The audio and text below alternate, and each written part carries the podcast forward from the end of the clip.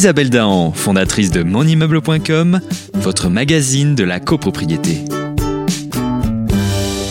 Un grand bonjour à tous les auditeurs et auditrices de Radio Imo. Comment lutter contre les marchands de sommeil? C'est le combat du secrétaire d'État auprès du ministre de la Cohésion des Territoires, Julien de Normandie, qui leur a ouvertement déclaré la guerre. La lutte contre les marchands de sommeil a ainsi pris une autre dimension avec la loi Elan, traduisant un renforcement de l'action publique en matière d'habitat indigne. Cette démarche est le fruit d'un constat accablant qui reflète les conditions dans lesquelles vivent encore, aujourd'hui, beaucoup trop de Français.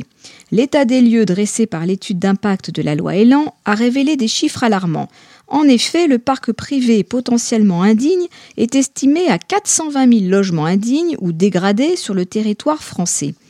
Près de 52% de ces logements appartiennent à des propriétaires bailleurs privés ou marchands de sommeil. Ils se constituent un parc locatif en achetant à bas prix des biens dégradés, souvent situés dans un environnement dévalorisé, puis ils les louent à des personnes vulnérables ou en situation de dépendance. Même s'il est difficile de quantifier cette activité illicite, il n'est pas deux semaines sans que les médias s'en fassent l'écho. Pour autant, les condamnations administratives et pénales sont peu importantes. Un peu moins d'une centaine de condamnations a été prononcée chaque année. Selon le type d'infraction sanctionnée, le montant moyen des amendes prononcées s'élève entre 1000 euros et 10 000 euros. Voilà pourquoi la loi Elan s'est attachée à lutter contre ce fléau. Mais encore faut-il pouvoir identifier ceux qui se livrent à ce type d'activité délictueuse afin de mettre en œuvre les procédures administratives, judiciaires et fiscales que le gouvernement a prévues à leur encontre.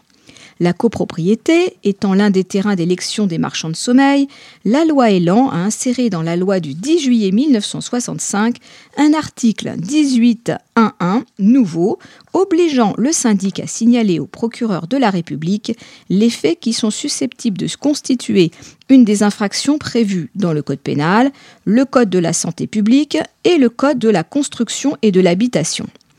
La gestion d'un immeuble en copropriété amène le syndic à être en contact directement ou indirectement avec les propriétaires de l'eau ou leurs occupants. Il est l'une des personnes qui, selon les pouvoirs publics, peut aider au repérage des personnes qui se livrent à des activités connues sous l'appellation de marchand de sommeil. Il en est écoulé pour lui une obligation particulière visant à attirer l'attention des autorités. Seuls les syndics professionnels sont concernés par cette obligation. Les faits doivent constituer l'une des infractions pénales suivantes atteinte à la dignité humaine ou à la protection des occupants de locaux frappés d'une mesure de police ou non-respect d'un arrêté d'insalubrité, d'un arrêté de péril, d'un arrêté relatif à la sécurité d'un établissement recevant du public. Pour faire bonne mesure, la loi Elan a amendé également la loi Auguet en créant un article 8.2.1.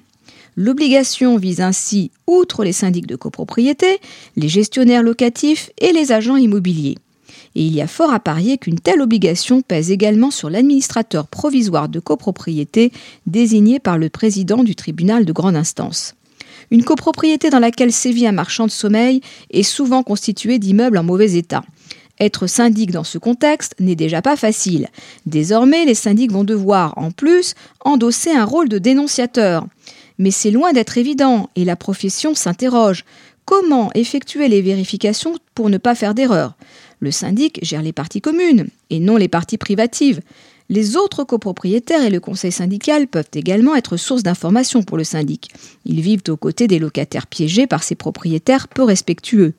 La tâche ne va pas être facile, d'autant qu'un signalement intempestif peut avoir des conséquences malheureuses.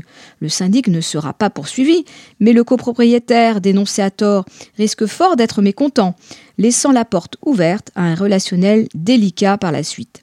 Il faudra faire preuve de discernement, même si cela ne va pas être une tâche facile et évidente.